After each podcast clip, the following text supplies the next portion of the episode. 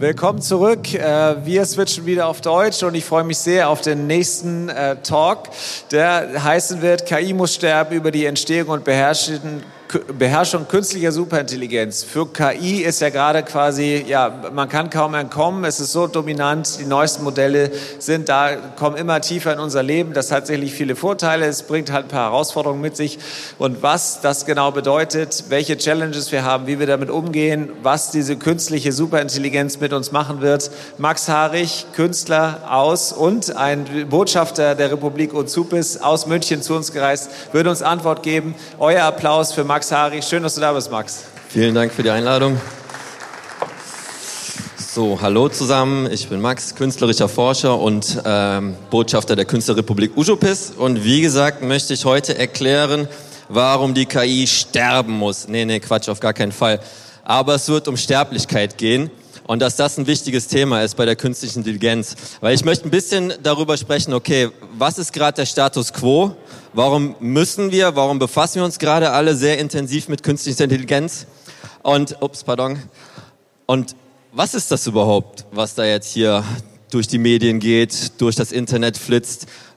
Und wie ist das irgendwie abzugrenzen von menschlicher Intelligenz, um von da aus dann zu schauen, okay, wenn diese entweder Versprechen oder Androhungen, dass wir noch eine viel krassere künstliche Intelligenz irgendwann erschaffen, wenn die wahr sind. Wie stellen wir dann sicher, dass das auch wirklich dann zum Guten genutzt wird und nicht sofort missbraucht wird, um irgendwelche Sachen zu sprengen oder sonst was? So, darum soll's gehen. Äh, grundsätzlich neige ich dazu, viel zu hektisch, viel zu schnell, viel zu wirr zu reden. Also gerne, wenn es irgendwann nicht verständlich wird, einfach kurz sagen, ey Max, mach mal ruhiger und erklär nochmal gerne dazwischen, auch wenn ihr irgendwie eine Frage habt, einfach dazwischen rufen. Ähm, alright, Status quo KI. Warum wollen Menschen überhaupt künstliche Intelligenz basteln?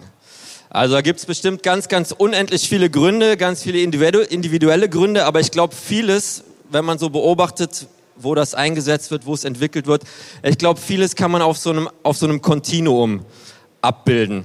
Also es geht auf der einen Seite darum, also wir wollen irgendwie und das ist eine bisschen negative Sicht. Was wir eigentlich wollen, sind Arbeitssklaven. Arbeitssklaven gegenüber denen wir nicht moralisch verpflichtet sind, die aber alles können, was wir wollen, niemals schlapp machen und sonst was. Und diese Bestrebungen, künstliche Intelligenz zu schaffen, auf diesem Kontinuum von menschlich und künstlich, die gehen immer in beide Richtungen. Es geht immer darum, zum einen Automaten, äh, Menschen mehr Auto, wie, wie Automaten zu machen und da sind wir einfach, so die Ursprünge von künstlicher Intelligenz sind unter anderem auch in der Sklaverei. Ne? Da geht's darum, du hast da eine, eine Menschenmenge und willst einfach, dass die machen, was du sagst, ohne irgendwie davon abzuweichen. Wie Automaten sollen die reagieren? Das hast du auf der einen Seite. Auf der anderen Seite, pardon, hast du so Sachen wie heute, solche äh, großen Transformer-Models. Da geht es darum, das sind Maschinen, die irgendwie wieder menschlicher sein sollen. Ne? Und deswegen gibt es riesengroße Sweatshops, wo Leute sitzen und Prompts programmieren, damit ChatGPT uns vorkommt, als äh, wäre es ein Mensch und auch den Turing-Test gewinnt. Und auf diesem Kontinuum sind die ganzen Entwicklungen, die es im Moment gibt, zu verorten. Also ein Roboter wäre da irgendwo in der Mitte, der ist so ein bisschen menschlich, äh, intelligent, ist aber auch so ein bisschen, hat aber auch noch die KI-Fähigkeiten, dass, dass man ihn kaputt machen kann, ohne dass er, dass er einen verklagt oder sowas. Ähm, also da geht's, darum geht's auch bei den Menschen. Was die KI noch nicht so kann, das sind so die Fingerskills, die sensomotorischen Skills. Und auf der anderen Seite, was die KI auch noch nicht kann, was die von den Menschen lernen muss, ist auch einfach das Zwischenmenschliche, weil es geht ja auch darum, dass man für Menschen und im Sinne von Menschen arbeitet und dafür muss man einfach wissen, wie Menschen ticken. Und das ist die Riesenherausforderung, das einer künstlichen Intelligenz beizubringen, weil es einfach massive Unterschiede schon von der Hardware gibt. Okay, legen wir los. Okay, was ist jetzt der Grund, was, was sind so die, der, der Status quo, was passiert gerade? Was sind so die neuesten Durchbrüche bei künstlicher Intelligenz? Und da sage ich, Endlich. Reiseplanung, Reiseplanung. Dass einem eine KI bei der Reiseplanung hilft, das war sowas von überfällig. Ich habe es bis heute nicht verstanden, warum sowas, so, so ein einfaches Optimierungsproblem wie ich habe ich hab einen Start und ein Ziel und da will ich so schnell wie möglich und so günstig wie möglich hinkommen. Warum das so schwierig war bisher. Also ich habe manchmal länger an der Reiseplanung gesessen, als ich tatsächlich gereist bin. Ähm, was wir jetzt bemerken, ist, dass auch so Outputs von KI, dass die auf einmal immer besser werden. Dass es auch zum, Beispiel Leuten gelingt, mit einer KI ihr Examen zu bestehen. So. Und die haben zwar keine Eins bekommen, aber das ist jetzt nur noch eine Sache der Zeit. Ähm, habt ihr die Story mitbekommen? mit dem Typen, der zu Hause saß, mit seiner kleinen Tochter und gesagt hat, ich weiß, du hast ein, wir haben eine beschissen kleine Wohnung, du hast einen sehr weiten Heimweg, aber wenn ich irgendwann Kohle mache, dann kaufe ich uns ein neues Haus direkt bei deiner Schule. Und dann hat er sich vor ChatGPT gesetzt, hat gesagt, hey, ich muss irgendwie Kohle machen, ich überlege, so eine Kryptowährung rauszuhauen. Kannst du mir helfen? Kannst du mir eine Anleitung geben, wie ich das hinkriege? Und zwar ohne irgendwas Illegales zu machen und einfach nur mit 69 Dollar Startkapital. Fragt mich nicht, warum 69 Dollar. So, und der Witz ist, der hat sich hingesetzt. Der hat losgelegt, hat gesagt, ChatGPT, was soll ich machen? Ich, ähm, ChatGPT hat gesagt, hm, du brauchst einen Namen für deinen Token, du brauchst ein Logo, du brauchst eine Community, die den irgendwie cool findet. Und dann hat er losgelegt. Schritt für Schritt ist er das Ding durchgegangen. Eine Woche später hatte der 30 Millionen und konnte seiner Tochter sagen, so, wir ziehen jetzt um, wir ziehen ein richtig dickes Haus. So, das Video gibt es online. Der fängt dreimal an zu weinen zwischendurch, kann ich schwer empfehlen, müsst ihr euch mal reinziehen. Ähm, was ich auch extrem krass fand, da ist ein Typ zu ChatGPT hingegangen, hat gesagt, hey ChatGPT, du bist die krasseste KI der Welt, so, ich versuche jetzt mal in dir noch einen krasseren Computer zu installieren und der existiert einfach nur in deiner Vorstellung. Und der hat losgelegt und gesagt, so, du bist jetzt mein Linux-Terminal und ich will, dass du folgende Formel irgendwie, folgende Berechnung ausführst. Ganz konkret steige ich nicht durch, was da genau berechnet wurde, aber es geht um Primzahlen. Und der Witz ist, mit seinen herkömmlichen PCs braucht er ungefähr 30, ich glaube, 30 Sekunden braucht er normalerweise für diese Berechnung. ChatGPT hat das in 10 Sekunden gemacht. Ne, also nochmal, so die schnellste Hardware der Welt braucht im Moment 30 Sekunden, um das, um das zu berechnen. ChatGPT hat es schneller gemacht. Wie zur Hölle? Keiner weiß es. Es kann nur geraten gewesen sein, weil das nicht in der Zeit gerechnet haben kann. Aber naja, so, und dann führt das natürlich so weit, wenn man sagt, okay, wenn das sowas auf einmal möglich ist, solche so, wenn Leute so viel Leistung auf einmal aus sowas rauskriegen können, so dann ist es nicht mehr lange, bis irgendwelche Leute damit Software basteln, um unsere Kernkraftwerke zu sprengen oder sowas. Also da gibt's gibt's die schrecklichsten Androhungen, was da alles passieren könnte.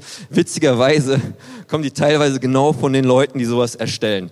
So und da kann man sich jetzt natürlich drüber unterhalten, ist das jetzt wirklich, äh, muss man diese Warnung ernst nehmen? Warum baut jemand sowas und warnt dann danach? Hat die Person nicht vorher gedacht? Ist das nur Marketing und und und? Aber auf jeden Fall tun sich da sehr, sehr, sehr interessante Fragen auf.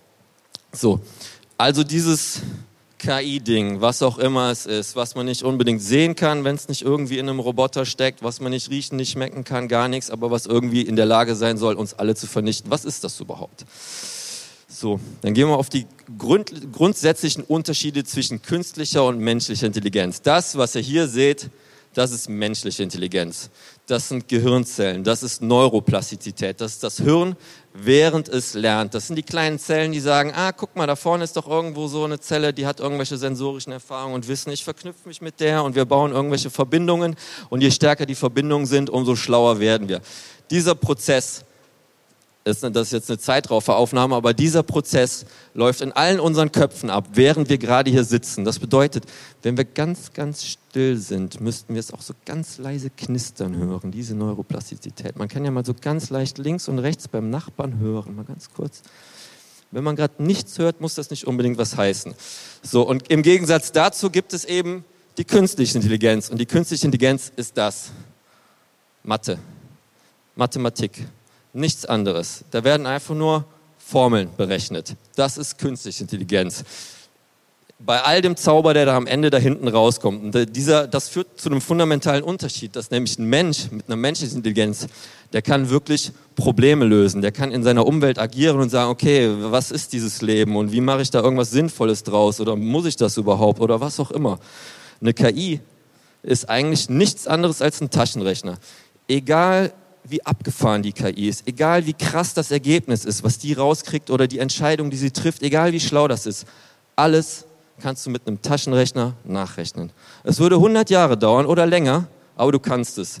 Also das merkt euch einfach dieses Bild für jeden, der kommt und sagt, oh, ich glaube, in meiner KI ist schon ein bisschen, also da könnte schon Bewusstsein entstanden sein. Dann sagst du, okay, was hat die ausgerechnet? Gib mir die Rechnung, ich druck die aus, zeig mir, wo das Bewusstsein entstanden ist. So. Also, und deswegen eine KI die, ist, die kann keine Probleme lösen, die kann Gleichungen lösen. Das ist der Unterschied. Und deswegen finde ich es so mega geil, dass die Menschlichkeitstests im Internet immer so aussehen. Löse diese Gleichung, wenn du ein Mensch bist. Nein. So. Okay. Äh, okay, was ist da, wie, was, wie sieht denn überhaupt die Welt aus für eine KI? Und um mal zu verstehen, das ist ja das, was wir versuchen. Wir versuchen der künstlichen Intelligenz unsere Welt, unsere Weltsicht beizubringen, in der Hoffnung, dass ihr dann sagt, okay, bisher habt ihr das so und so gemacht, ich habe noch ein bisschen Verbesserungsvorschläge oder das und das kann ich jetzt für dich übernehmen. Das ist ja die Hoffnung bei KI. So, und dann schau mal, wie ist überhaupt der Prozess dahin, der KI unsere Weltsicht beizubringen. Und wenn ihr jetzt eine KI wärt, dann würde das ungefähr für euch aus eurer Sicht der KI ungefähr so aussehen. Hier ist ein Bild der Welt. So, ne, ich, ich weiß nicht, ich kenne von früher, wenn man bei KI vor drei, vier Jahren so Bildgeneratoren angeschmissen hat, kam immer so kompletter Nonsens raus, der auf, auf den ersten Blick aussah, Moment, das ist doch, ah ne, keine Ahnung, was da zu sehen ist. So, und so fühlt sich eine KI vor, egal was du der KI zeigst, so. Und dann kannst, und der Mensch geht dann hin und markiert irgendwas und benennt das dann. Dann sagt er, hier, da vorne, das ist doch ganz klar ein Glömpi. Das, was zur Hölle ist ein Glömpi? Keine Ahnung, was ein Glömpi ist. Aber genauso fühlt sich der KI, wenn, du, wenn, wenn, die sagt, wenn du ihr sagst, das ist eine, ein Löffel, eine Gabel oder sonst was. Das klingt für die nach Glömpi. So, aber du musst ja dann ein bisschen Kontext geben, damit die dann irgendwie schlau wird. Du musst sagen, okay, der Glömpi, der ist nicht isoliert, sondern der hat mit anderen Sachen zu tun, steht in Verbindungen mit Sachen, damit du mal ein bisschen Kontext hast. Erkläre ich der KI das mal. Sag, ein Glömpi ist ein Schnönki, aber der ist nicht ganz so flönki wie die meisten so. So, ne? ganz, ganz einfache Formel, ne? Glömpi gleich Schnönki minus Flönki. So. Und so wird einer KI die Welt erklärt. Bedeutungslose Zeichen werden erklärt durch wieder bedeutungslose Zeichen. Und der Witz ist, bei einer KI gibt es bis jetzt noch keinen Weg, aus diese, über diese Grenze der bedeutungslosen Zeichen hinauszukommen. Also alles, was wir bis jetzt bei KI erleben, was die KI macht, hat nichts damit zu tun, dass sie irgendwas verstehen würde von dem, was wir machen, sondern dass sie sehr, sehr gut darin ist, so zu tun, als würde, sie, als würde sie uns verstehen. Ob das vielleicht irgendwann ausreicht, ob jemand nur gut genug so tut, als würde er uns verstehen oder nicht, das ist wieder eine andere Frage. Okay, also merkt euch Glömpi.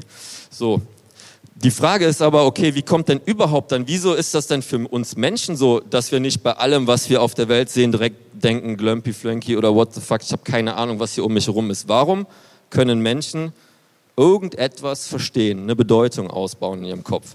Machen wir mal ein kleines Experiment. Kennt jemand diese Formen? Kiki und Buba? Gut. Dann machen wir nämlich jetzt mal eine Abstimmung. Also diese Formen haben zwei Namen. Die eine Form ist Kiki, die andere Form ist Boba. So, jetzt überlegt ihr euch gut, welche ist welche. Jetzt fangen wir mit der ersten an und dann ist das die Frage. Ist das Kiki oder ist das Boba? Wer ist für Kiki? Wer ist für Boba? Deutliche Mehrheit. Okay, probieren wir das Spiel nochmal mit zwei anderen Gesellen. Das hier sind, wenn ich vorstellen darf, Maluma und Takete. So, was glaubt ihr? Überlegt kurz die erste Form. Ist das Maluma oder ist das Takete? Was meint ihr? Wer ist für Maluma? Wer ist für Takete? Sehr interessant. Also die für Maluma getippt haben, die haben recht. Das ist die einzige richtige Antwort. Nein, ist Quatsch. Ist Quatsch. Der Witz ist, das ist natürlich kompletter Bullshit. Nichts von den Wörtern hat irgendwas mit den Formen zu tun. Die sind komplett frei erfunden. Das Merkwürdige ist nur, egal mit wem du das auf der Welt machst, egal welche Sprache diese Person spricht, egal welche Schriftzeichen die benutzt, weil manche sagen, ja, Takete sieht aus wie ein K oder wie, was weiß ich, ne? Solange du ein Mensch bist, wirst du mit höchster Wahrscheinlichkeit so abstimmen wie die Mehrheit. Deswegen darf ich die, die anders abgestimmt haben, kurz auf die Bühne mit. Nein, Quatsch, nur Spaß. So, also, ne, es gibt auch, das ist immer so ungefähr so 90, 95 Prozent sind immer für das eine, 5, 5 Prozent für das andere. Das ist mal eine spannende Frage, warum die warum immer welche anders abstimmen. Naja, auf jeden Fall bisher, warum das so ist, warum Leute ganz klar sagen, ey, das ist Maluma und das Takete ist so eindeutig. Warum die Leute das sagen, ist, ist wissenschaftlich noch nicht final geklärt. Es gibt Theorien, die in dann so eine Richtung gehen, äh, die nämlich die Frage stellen, okay, woher kriegt irgendein sprachliches Zeichen, irgendein Wort wie Maluma oder Takete oder irgendein Bild wie diese gezackten oder runden Formen, wo du, woher wie können die irgendetwas auslösen in mir? Und das ist zusammengefasst unter dem Symbol Grounding Problem. Das ist 1990 formuliert worden in den Sprachwissenschaften und das ist eigentlich so der Endgegner für alle Leute, die sagen, wir können hier Bewusstsein verstehen, in der KI erschaffen und so weiter. Und damit muss sich natürlich die Informatik befassen. So 1990 ist das formuliert worden. Das ist jetzt äh, schon eine Weile her. So 2015 endlich, also 25 Jahre später kam The Symbol Grounding Problem remains unsolved. Man hat es bis heute noch nicht raus. Und das ist jetzt, wie gesagt, schon 33 Jahre her. Und das, der Witz ist, man ignoriert es einfach. Man geht einfach drüber hinweg, dass, dass man diese Frage nicht geklärt hat und sagt, egal, solange wir es irgendwie so simulieren und den Leuten Eindruck geben, dass der KI was versteht und wir das mit Marketing genug erklären können, dann passt schon. Böse Unterstellung. So. Okay. Dieses Symbol Grounding Problem also es, es, gibt schon Theorien, die ungefähr in eine Richtung gehen, die versuchen zu erklären, okay, was, was steckt dahinter. Und man hat eine schwere Ahnung, es muss irgendwas mit dem Embodiment zu tun haben, es muss was mit dem Körper zu tun haben. Bei den Menschen im Gegensatz zu einer KI, die du eigentlich relativ verlustfrei auch auf verschiedene Hardware-Systeme aufspielen kannst, ist eine menschliche Persönlichkeit irgendwas, was irgendwie sehr an deinen Körper gebunden ist, aus deiner körperlichen Historie rauskommt. Also diese Wahrnehmung, dein Bewusstsein, wie du Sachen verstehst, ist direkt an den Körper gebunden. Das weiß jeder, der schon irgendwie zwei, drei Bier getrunken hat. Das wollte ich mit dem schönen Bild hier verdeutlichen. So. Und diese Rückwirkung, wie konkret die aber sein kann, ne, und wie, also man, man denkt ja, man hat seine Seele und man hat den Körper so, in den klassischen Vorstellungen haben die ja beide nichts miteinander zu tun, aber es gibt Indizien dafür, dass es sehr anders sein könnte das Interview mit dem Scharfschützen. Ich liebe dieses Beispiel. Da hat man sich einen Scharfschützen geschnappt, der den ganzen Tag auf 3,4 Kilometer Distanz Menschen erschießt und hat den gefragt, erzähl uns mal was über deinen Job. Und beim Scharfschützenjob wirst du die meiste Zeit nur irgendwo ganz still sitzen, deinen Finger anspannen, dich extremst konzentrieren und darauf achten, dass dein Finger nicht einen Millimeter zu stark oder zu wenig zuckt, wenn es drauf ankommt. So, also es ist eine, eine sehr, sehr intensiv äh, körperliche Tätigkeit. Und man hat diese Person erzählen lassen und man hat festgestellt, man hat da Sensoren an die Hand gemacht, man hat festgestellt, immer wenn genau auf die Arbeitssituation, Arbeitssituation des Scharfschützen die Sprache kam, hat der Finger minimal gezuckt. Da dachten die, oh, was ist das denn? So, dann haben die das Interview nochmal gemacht. Genau das gleiche Interview, haben dem aber die Finger festgetaped am Tisch. So. Und dann haben die dem dieselben Fragen nochmal gestellt und die haben festgestellt, der hat länger gebraucht, um zu antworten. Man, es, es gibt noch keine finale Erklärung oder ich habe es auf jeden Fall noch nicht gefunden, aber die, die These oder die Frage, die sich da stellt, ist, hat der Mensch nur zufällig mit dem Finger gezuckt, weil er an seine Arbeit dachte, bei der immer der Finger zuckt? Oder hat dieser Mensch nicht vielleicht noch eher diese Vorstellung von seiner Arbeit aus seinem Finger rausgeholt, aus seinem körperlichen, motorischen Wissen? Ist das Wissen, was wir haben, wirklich nur hier oben in dieser kleinen weißen Fettmasse gespeichert? Oder ist das nicht vielleicht sogar im ganzen Körper und wird von dort aktiviert, je nachdem, wann man es braucht? So gibt's, da streiten sich noch die Expertinnen. Aber ich glaube, man kann sogar noch konkreter gehen und äh, das ist ein Zebrafisch, den man hier sieht und dem kann man beim Denken zusehen. Ähm, das heißt, hier wäre vorne bei dem Fisch, das ist das Gehirn von oben drauf und nach hier unten weiter geht dann so der Körper weiter. Man schaut von oben drauf, ne, linkes Auge, rechtes Auge. Und die, die Theorie, die da irgendwo im, im Raume wabert, ist natürlich, okay, es, es gibt diese Verbindung zwischen den Reizen, zwischen dem Äußeren, zwischen den visuellen Stimuli und deiner Körperlichkeit. Und wenn man einem Zebrafisch beim Denken oder Wahrnehmen der Welt zusieht, da sieht man wirklich, ups, diese geistige Aktivität, ne, diese Blitze, die immer von den Augen, von der Sensorik, von der Außenwelt irgendwo zum Inneren rübergehen. Und ganz grob, die meisten Gehirne sind so aufgebaut, da draußen hast du die Sachen, die irgendwie direkt die Reize verarbeiten und dann geht's irgendwann zum motorischen und dann kommt irgendwo in der Mitte sind dann die Bereiche, die da, dafür zuständig sind, einfach dir das Feedback zu geben, ob dein Körper gerade noch lebt oder nicht. So. Ähm, das bedeutet, wenn der zum Beispiel irgendwo eine Amöbe sieht und denkt so, mm, oh, lecker Amöbe oder so, wobei ich festgestellt habe, Fische essen gar, gar keine Amöben, Zebrafische auf jeden Fall nicht, ne, dann wird da irgendwas, irgendein Reiz, eine Verbindung laufen und sagen, okay, Moment, da, das ist doch interessant für mich, das, das braucht mein Körper. Genauso könnte das aber auch wahrnehmen, wenn er eine Fischfutterreklame lesen könnte oder sehen könnte. Weil es, es, es findet immer eine, eine, eine sozusagen wenn man irgendwas wahrnimmt, und ich glaube nicht, dass das nur für Zebrafische gilt, ich glaube, das gilt grundsätzlich für jede Wahrnehmung auf der Welt. Wenn man irgendwas wahrnimmt, was da unterbewusst abläuft, ist so diese Kette, so eine Bewertungskette, dass du sagst, wie trägt das zu meinem Überleben bei oder nicht? Und wenn du irgendwo was zu essen siehst, dann stellst du dir das, dann unterbewusst stellt man sich vor, ah ja, das könnte ich jetzt essen. Und dann im nächsten Moment denkst du, oh, und dann könnte ich so satt sein wie dieser Kugelfisch. Ich weiß, die blähen sich nicht auf, wenn die satt sind, aber egal. So, aber das ist diese Kette und das ist sowas. Also ich glaube, bin ich fest überzeugt, dass es einfach immer abläuft, unterbewusst, egal was man wahrnimmt und bewertet in seinem Leben. Und Ne, wenn man direktes Essen sieht, so, ne, dann, dann kann das relativ, ist das eine kurze Kette. Wenn man irgendwo eine Reklame sieht, ist das nochmal der Umweg, dass man denkt, okay, erst müsste ich es kaufen, dann müsste ich es essen und dann. Und genauso gut, ne, und, und das kann man sich immer abstrakter denken bis zu jeder einzigen Tätigkeit im Leben. So, aber worauf ich hinaus will, ist die Idee ist, dass man einfach sagt, okay, alles kannst du im Endeffekt darauf reduzieren. So, und das geht auch, das geht auch in beide Richtungen, weil dein Körper, dieser, dieser Kugelfisch, der manchmal sagt er auch, wenn er, wenn er Hunger hat, dann sagt er, ey, ich habe jetzt richtig Hunger.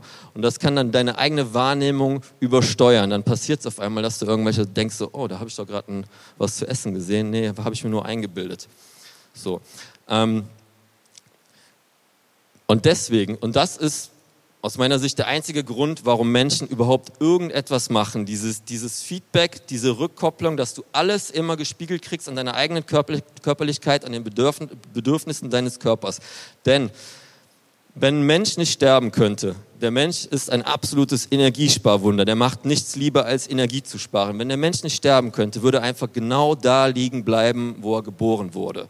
So, wie es jeder PC mit einer KI drauf auch macht. So. Und, aber der Mensch hat das Problem, der sagte, irgendwie habe ich Bock auf irgendetwas. Und das ist der Anfang des Lebens. So, du weißt nicht, was der Kugelfisch dir mitgeteilt hast, so, aber du weißt, du musst jetzt los und du musst irgendwas für den Kugelfisch besorgen. So. Und das, das, das ist die Motivation, die bei einem Menschen da ist, die bei einer KI eben noch fehlt, weil eine KI nicht diesen Kugelfisch hat, der ihr irgendwas erzählen kann.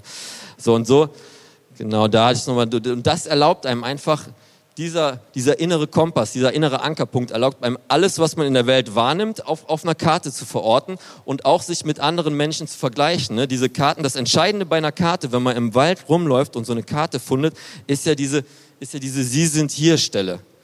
Ich finde es so geil, wenn du irgendwo eine Karte mitten im Wald findest und dieses Sie sind hier ist nicht da. Oder, ne, weil das, das ist der Kugelfisch so im Endeffekt. Ne? Du brauchst immer irgendwas, wo bist du? Und ne, was bedeutet das für dich und dann kannst du erst verstehen, was es auch für andere bedeutet und deswegen sieht man auch so oft diese Punkte, dieser Sie sind hier Punkt, der ist immer auch so oft so, gehen die mit den Fingern drüber, bis der ganz weggerubbelt ist, weil, das, weil man braucht immer diesen inneren Punkt, wo man, wo man herkommt. Eine KI hat leider nicht diese Wahrnehmung. Eine KI ist einfach gegenüber der Welt, sieht sie einfach alles gleichmäßig bedeutungslos. Das bedeutet, der, der, der wunderschönste Kuss der Welt löst einfach nichts aus in der KI. Selbst wenn man sie darauf programmiert, dass sie bitte den Mund hebt, sobald irgendwelche Feuchtigkeitssensoren an der Stirn irgendwie anspringen oder sonst was. So. Denn KI möchte ich mal darstellen, also jetzt gerade in, in, mit, insbesondere mit Blick auf die großen Transformer-Models, die Large Language Models, die im Raum stehen, wie ChatGPT und andere, ist für mich in erster Linie erstmal nichtsahnender Vergrößerungsspiegel. Ist eine, eine, andere Metapher, die gerne im Raum ist, ist auch der stochastische Papagei, der einfach nur wahrscheinlichkeitsmäßig das wiedergibt, was du da reingefüttert hast. Aber ich glaube, es geht noch weiter äh, hinaus über diesen Papagei, weil die KI macht noch mehr.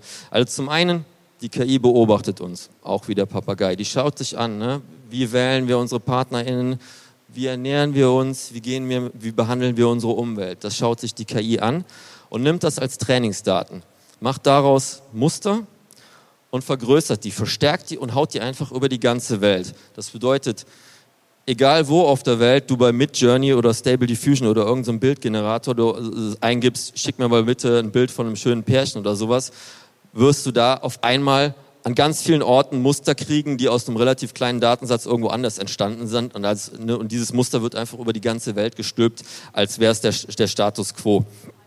So.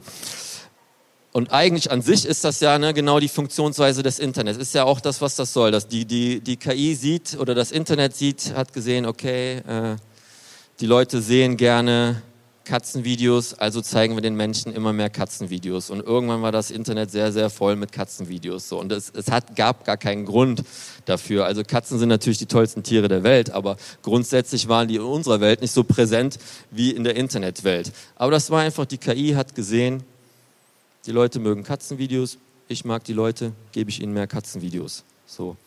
Soweit kein Problem.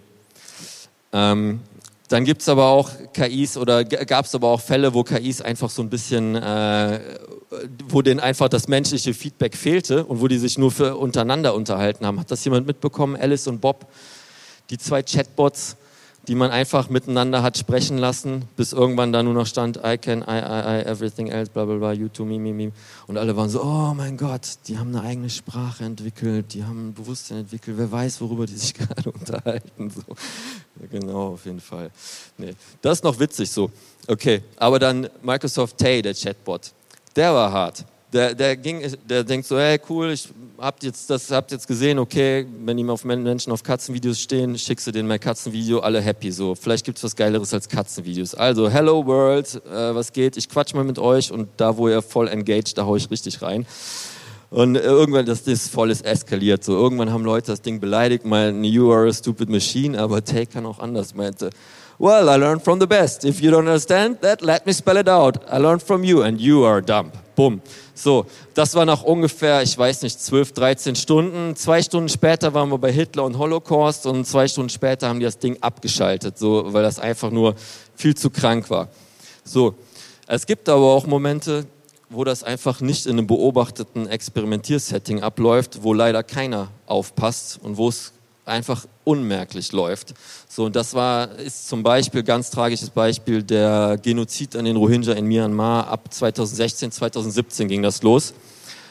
Und es ging unter anderem los mit Posts auf Facebook, die ungefähr so aussehen. Ne, und für die meisten hier im Raum wird das wahrscheinlich genauso fremd. Also für mich ist, steht da Schninki Schnönki. Ne? Ich verstehe da überhaupt nichts von dieser Sprache. Die KI versteht da genauso wenig von der Sprache. Aber die hat gesehen, oh, Leute gehen ab auf den Topic. So, Leute liken das, teilen das, da muss irgendwas dran sein. Und dann haben die das immer weiter verbreitet, so bis irgendwann zwei Jahre später Facebook zugeben musste, ja, unser Algorithmus hat zu einem Genozid beigetragen. 25.000 Menschen sind dort ermordet worden und juristisch nachgewiesen, dass Facebook mit dran schuld ist. 25.000. Ich sage nur, Tschernobyl waren 5.000. Ich glaube, 9-11 waren auch nicht viel mehr. Und das sind 25.000, die dort gestorben sind und wo wahrscheinlich ein KI-Algorithmus zumindest eine Mitschuld hat.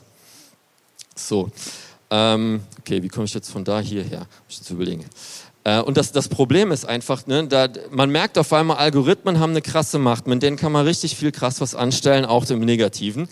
Ähm, und grundsätzlich während, der, während des Lockdowns haben wir auch festgestellt, so eigentlich unsere ganze Welt, alles was wir machen, kann man ja eigentlich auf algorithmisch verarbeitbare Daten reduzieren. Also jeder, der brav ins Homeoffice gegangen ist und über, äh, nur noch über den PC mit der Arbeitgeberin ko äh, kommuniziert hat, hat bewiesen, dass der eigene Job komplett reduzierbar ist auf einen Datenstream aus Textmessages, Videocalls, was auch immer. Aber im Prinzip alles nur Datenstreams, die man zum Arbeitgeber, zur Arbeitgeberin gesendet hat und das ist alles Sachen, sind alles Sachen, die jetzt simulierbar sind. Das bedeutet, ab jetzt ist es eigentlich nur eine Frage ne, von, von Energie und Rechenleistung, ob du jetzt sagst, okay, ich bin jetzt hier mit einem, äh, bin jetzt alleine tätig und mache irgendwas oder hey, ich simuliere mir einfach direkt ein komplettes Team, das, das für mich agiert und irgendwie meine Ziele in der Welt durchsetzt. Oder warum simuliere ich mir nicht direkt eine komplette Firma, die irgendeinen Kram durchsetzt? Ist doch alles nur eine Frage der Rechenpower. Und warum gehe ich nicht direkt weiter und simuliere mir ein komplettes Land? Das ist eine komplette Nation. Das müsste natürlich ein Land sein, wo wenig handwerklich gearbeitet wird, sondern eher so mit Finanzen oder irgendwas. Aber so ein Land gibt es natürlich nicht. Genau. Aber im, im Endeffekt, ne, ab jetzt ist nur noch eine Frage der Rechenleistung, was man simuliert und was man anstellt. So, und das, da, da gibt's auch auch in der Gesellschaft, man, also ich bilde mir ein, das auch schon zu merken. Und ich habe ja bei, bei Twitter so eine Nachricht gesehen, wo ich dachte, okay, was, was jetzt hier abläuft im Moment, diese ganze Content-Generierung im Internet.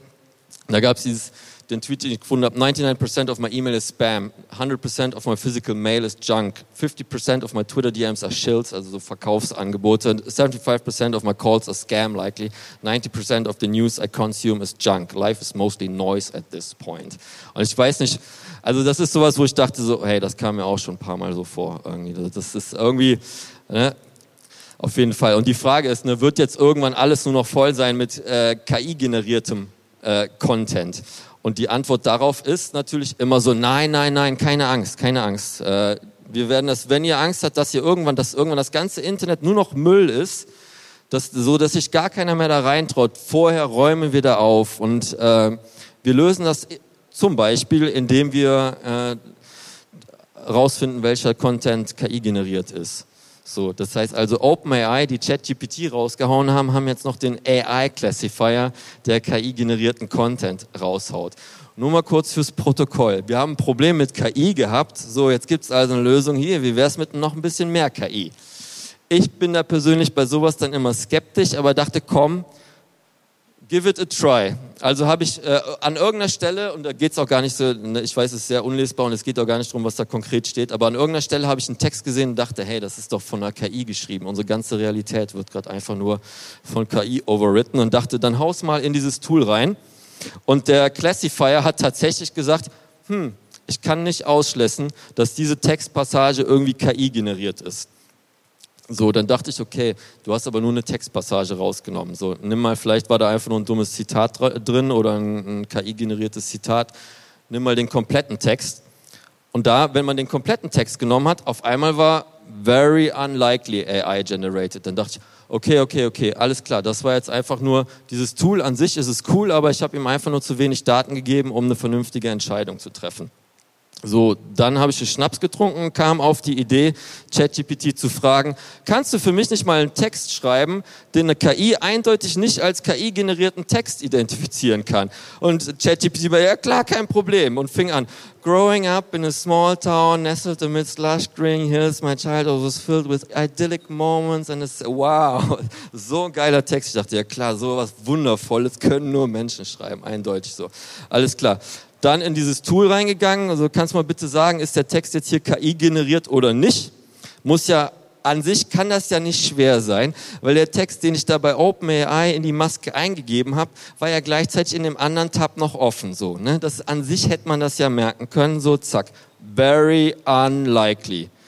Also ChatGPT und zwar die Gratis-Version hat mir einen Text geliefert, den der AI Classifier eindeutig als menschlich oder, oder wo er sagt, das höchst, also das muss menschlich sein. So einen schnulzigen Kram schreibt doch keine KI oder was auch immer. Naja, also so viel zum Thema. Also wie gesagt, ich, ich liebe es immer, wenn Leute sagen so, ah, ihr habt ein Problem mit KI, wir lösen das mit KI. Genau, so läuft das dann. So. Und das ist sowieso, und um nochmal drauf zu hauen, das ist der Endgegner für, für jeden, der sagt, äh, KI ist die Lösung, wir lesen, lösen alles mit, äh, mit KI und KI ist absolut, äh, ähm, irgendwann ist KI unendlich robust und sonst was und zuverlässig. Kennt jemand dieses wunderschöne Pferd, den klugen Hans? Sehr gut. Das, äh, dann möchte ich den übrigen Leuten davon erzählen. Also der kluge Hans ist ein Pferd, das vor ein bisschen mehr als 100 Jahren gelebt hat. Und das hat sich sehr für Zahlen interessiert, so, so Zahlen, auch Buchstaben, eigentlich geschichtliche Daten, alles Mögliche. Und der Besitzer hat das gecheckt und dachte, okay, kann man bestimmt was draus machen. Ne? Man, man soll die Jugend fördern, jedes Talent so, wenn das Pferd sich für Zahlen interessiert, statt Galopp, dann bringe ich mal Zahlen bei. So, und dann irgendwann wurde das richtig gut. Dann sind die auf äh, Jahrmärkte gegangen, haben das Pferd dahingestellt und haben gesagt so, dieses Pferd das kann ich, das kann ich nur rechnen. Das ist so krass geworden durch mein Training an der Kreidetafel. Das kann jetzt Gedanken lesen. Stell dich vor dieses Pferd und dann denk an irgendeine Zahl und es wird erraten, an welche Zahl du denkst. Ne? Also stellst dich davor, denkst an die 84. Das Pferd, der kluge Hans, wird dir ganz tief in die Augen schauen und dann wird der 84 mal stampfen. Kommst auf einem vor dir 84 Mal stampfen und dann aufhören und du wirst sagen, oh mein Gott, unglaublich, das Pferd hat meine Gedanken gelesen, ich habe an die 84 gedacht und das Pferd hat es gewusst, oh mein Gott. Damals, ne, das ist über 100 Jahre her so, da war da, sämtliche Psychologinnen der Welt wollten rausfinden, wie das geht und die, der offizielle, die offizielle Erklärung war damals, höchstwahrscheinlich sind unsere Gedanken hörbar und das Pferd hat relativ große Ohren und deswegen kann das unsere Gedanken hören. Das Pferd hätte das Knistern bei den Leuten hören können, wo es zu leise war. Aber, ne, aber das ist natürlich absoluter Quatsch. Was das Pferd gemacht hat, ist, das Pferd hat dich angeschaut. Und wenn du an eine 5 gedacht hast und das fing an zu stampfen, eins, zwei, drei, dann merkt es, wie deine Anspannung anstieg, deine Körperspannung. Und bei der 5 merkt es, wie diese minimal abfiel, ganz unmerklich. Selber merkt man das überhaupt nicht. Das kann man gar nicht, ist unbewusst so. Aber das Pferd hat das irgendwann gemerkt, weil es wusste, wenn es in dem Moment aufhört, gibt es die Karotte. Und das war vor 100 Jahren. Heute können Maschinen das auch. Und das, dafür, da haben einen klugen Hans haben wir jetzt als Smart Hans nachgebaut, eine KI-Installation, du dir da vorstellen denkst an eine Zahl, Hans fängt an zu stampfen und hört bei der Zahl auf. Ich sage mal so, Trefferquote ist jetzt noch nicht sehr beeindruckend, aber statistisch signifikant. Ne? Darum geht's. Also das, das Problem ist, es klappt. Und das bedeutet so, mit einer simplen Webcam kannst du rein theoretisch den Menschen in den Kopf reinschauen und rausfinden, woran sie denken. Der Witz ist aber gleichzeitig, natürlich schaust du ihn nicht in den Kopf rein. Du kannst gar nicht die Gedanken sehen, sondern du versuchst von irgendetwas auf was anderes zu schließen. Du schließt von dem Zucken im Gesicht, im Gesicht auf den Inhalt im Geist. Du nimmst irgendeinen falschen Proxy und, und das ist immer das Problem bei einer KI. Eine KI, bei einer KI und das ist, das ist dann auch ähm, bei, im, im Nature Magazin veröffentlicht, als, äh, also schon vor der Installation veröffentlicht, als der sogenannte Clever Hans-Effekt, dass du bei einer KI niemals, egal was euch die Leute erzählen, niemals final entscheiden kannst, auf welcher Datenbasis die Entscheidung gefällt wurde. Das kannst du nicht wissen, weil das ist halt KI. Wenn du es wenn dir anguckst und verstehen kannst, dann muss es so wenig vom Inhalt sein, dass es nicht mit einer KI gerechnet ist. Wir nehmen KI ja genau für die Sachen, die wir nicht verstehen können. Und in dem Fall dürfen wir uns nicht einbilden, dann da irgendwas sicher sagen zu können. Weil es gab zu viele Beispiele, wo man ganz sicher war, ey, wir haben eine KI, die ist perfekt trainiert, Züge zu erkennen. Die erkennt jeden Zug. Ja, der Joke war, jeder Zug steht aber auch auf einem Gleis. So, man hat wenig Fotos von Zügen in Badezimmern, sondern die stehen meistens auf Gleisen und deswegen hat die KI nach Gleisen gesucht und hat die Gleise gefunden. So, das war da und, und aber es gab das Problem ist aber dieser Algorithmus, der funktionierte, der findet jedes Mal das Bild mit dem Zug und du denkst, der findet jedes Mal den Zug. In Wirklichkeit findet er Gleise. So, das ist auch ganz schön eine KI, die versucht, den Granny Smith Apfel zu erkennen und vor allem zu unterscheiden von einem iPod oder einer Bibliothek oder einer Pizza. Ja, ihr denkt, das wäre einfach, ne? So, hat man mal einen kleinen Test gemacht. Schreiben wir auf den Apfel mal iPod draus. 99 Prozent, eindeutig. Niemals ist das ein Apfel, niemals. Das sieht ja wohl jeder, dass das ein iPod ist. Ne? So viel zum Thema, wir regeln jetzt alles mit KI und unser System ist absolut zuverlässig. Wie gesagt, das ist hier, hier oben hat der 86 äh, Prozent Wahrscheinlichkeit und bei den ganzen anderen maximal 0,4. Das ist eine extrem gute KI, die das gerade erkannt hat, so. Aber trotzdem, mit so einem billigen Tape äh, hast du die einfach ausgetrickst. Ne, das kann ja noch witzig sein, aber das war auch eine Inspiration eben für Smart Hans. Im Moment wird an den europäischen Außengrenzen iBorder Control getestet. Das sind äh, solche Avatare, die dann nicht fragen, an welche Zahl denkst du gerade, sondern die fragen, hast du ein Recht in unser Land einzureisen? Und dann geht eine Tür auf oder nicht. So, und das sind solche Sachen. Und was da in dieser Intelligenz drinsteckt, ist auch nicht mehr als im, im, im klugen Hans, äh, im, im Smart Hans. Der kluge Hans war natürlich echt klug, aber im Endeffekt kann die auch diese KI, jede KI, immer genauso absurde Fehler machen, wie die Beispiele, die ich euch gezeigt habe. So, dann kommen wir zum Ende des Vortrags. Die Frage ist, okay, hey, wenn jetzt KI so weird ist, so mächtig, aber gleichzeitig irgendwie so unkontrollierbar, also da irgendwie müssen wir, wir wollen ja die, die ganzen Skills, die KI kann, das wollen wir, da wollen wir nicht drauf verzichten, aber gleichzeitig ähm, müssen wir natürlich die Risiken verhindern. Und da ist die Frage, wie das geht. Und da ist natürlich immer der allererste Ansatz äh, regulieren und die ethische Diskussion. Sorry, das war heute Morgen im Hotel. Da habe ich ein Shampoo gefunden, das schon ethisch ist. Cosmetics. Ich krieg's kaum ausgesprochen so. Aber ich muss nur sagen, so zu dieser ganzen ethischen Debatte, ich bin da irgendwie seit fünf, sechs Jahren irgendwie mehr oder weniger als Begleiter, Beobachter mit dabei, aber äh, ich bin ein bisschen ernüchtert und das möchte ich jetzt auch ein bisschen teilen. Und weil dieses, dieses Ethikthema sehr, sehr aufgebläht ist und vor allem da benutzt wird, wo es eigentlich nicht um Ethik geht. Ähm, kennt jemand diese Person? Aber wahrscheinlich kennt man eher die älteren Bilder von der Person Ted Kaczynski, auch bekannt als der Juna-Bomber. So, ähm, das, das Bild habe ich genommen, äh, um, um zu zeigen, eine bei KI, bei künstlicher Intelligenz und wenn wir von Regulierung sprechen und all das, was da im Raum steht, da geht es ja meistens darum, das, was wir wirklich verhindern wollen, ist ja so, dass irgendein Einzelner ausrastet und alles lahmlegt, weil er über Nacht aus Versehen von ChatGPT oder irgendeinem anderen Modell eine Anleitung bekommen hat, um die Welt lahmzulegen. So. Und äh, okay, der Ted Kaczynski wollte eigentlich genau das Gegenteil. Der hat gesagt, die ganze Welt wird äh, mit Technologie zugrunde gehen und deswegen sprenge ich die Welt. Aber okay, oh, noch fünf Minuten. Oh mein Gott, oh mein Gott, oh mein Gott, jetzt muss ich beeilen. Also, worum es geht, ist der Ted Kaczynski. Man, man warnt uns immer von dem Individuum, das die Welt wegbomben will aber die ganze Regulierung, auch zum Beispiel der EU AI Act, der zielt immer auf Unternehmen so und das ist eine super Sache, aber eine Unternehmen, die allermeisten sind Gesellschaft mit beschränkter Haftung. Also ist, die Frage ist ja immer, wie machst du irgendwen verantwortlich? Wie sorgst du dafür, dass jemand sagt, wenn ich das jetzt mache, dann kann ich vielleicht viel Geld verdienen, aber ich werde nachher wegen Völkermord angeklagt oder sonst was und das ist, dann lasse ich es lieber. Also ne, das willst du in den Menschen erzeugen, dass die gar nicht erst den Blödsinn anstellen, aber komischerweise zielt die Regulierung immer auf Unternehmen ab, deren tolle Funktion ist, gerade die Verantwortung vom Individuum wegzunehmen. Dann hast du Personen, die in der Firma sitzen und alle sagen, hey, wie konntest du so einen kranken Überwachungsscheiß programmieren? Und die sagen dann, ich werde dafür bezahlt, es hätte irgendwer anders hätte es eh gemacht. Das funktioniert, solange du vor allem die Verantwortung auf Unternehmensebene lässt, die die äh, große Erfahrung darin hat, die Verantwortung von den Individuen wegzunehmen. Und es ist einfach auch, ich weiß nicht, wo das herkommt. Da ist so ein grundsätzliches Bedürfnis, immer bei Regulierung immer zu sagen, so, oh, kann, wenn, wenn irgendwo was passiert, irgendwo einem was passiert, aua, aua, aua, bitte kann der Staat nicht eingreifen und irgendwas machen. Und da, das ist natürlich die Frage, inwieweit wollen wir das, dass jeder einzelne Bereich des Lebens reguliert wird und irgendwie in ein Höllenszenario, jetzt überspringe ich mal ein paar, also, sondern eigentlich geht es ja darum, dass wir auch eigenverantwortlich handeln und äh, eben aus, aus eigener Motivation das eben nicht mehr tun.